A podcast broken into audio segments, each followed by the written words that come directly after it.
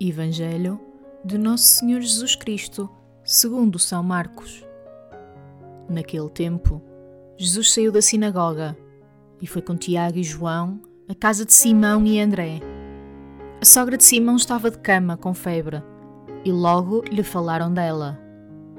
Jesus aproximou-se, tomou-a pela mão e levantou-a. A febre deixou-a e ela começou a servi-los.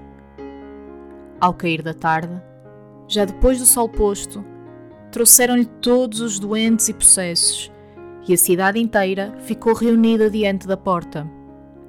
Jesus curou muitas pessoas que eram atormentadas por várias doenças e expulsou muitos demónios.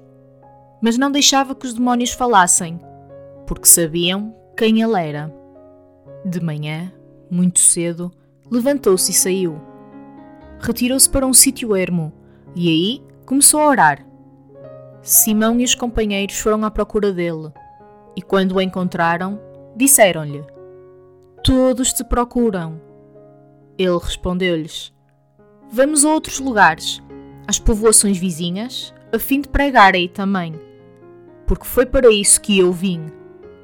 E fui por toda a Galileia, pregando nas sinagogas e expulsando os demónios.